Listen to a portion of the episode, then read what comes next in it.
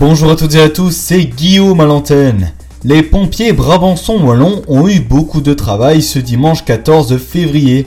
Ils ont fait face à un incendie dans un immeuble à appartements à Cours-Saint-Étienne. 12 logements ont été évacués.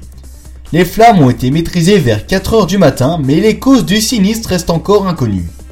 Les soldats du feu sont également intervenus vers 5 heures du matin à Béziti, cette fois-ci pour l'incendie d'une habitation située dans la rue Dernier Patard.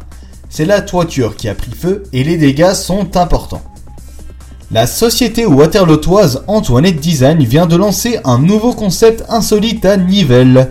Au bord d'un lac, dans un domaine privé, ils ont installé un tipi avec une ambiance cosy et relaxante pour partager un repas seul, en couple ou entre amis.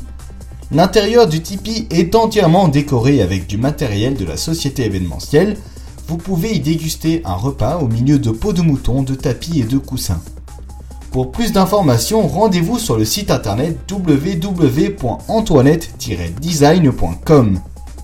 À présent, nous nous rendons à Genappe et nous allons à la rencontre de la directrice du centre culturel Émilie Lavaux. Cette dernière s'est lancé le défi suivant.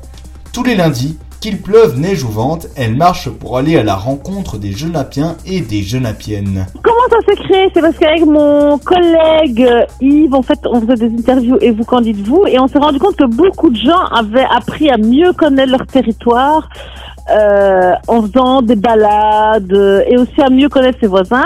Et du coup, nous, on devait faire un peu l'analyse du territoire année parce qu'on a notre dossier de reconnaissance à rendre pour juin 2022.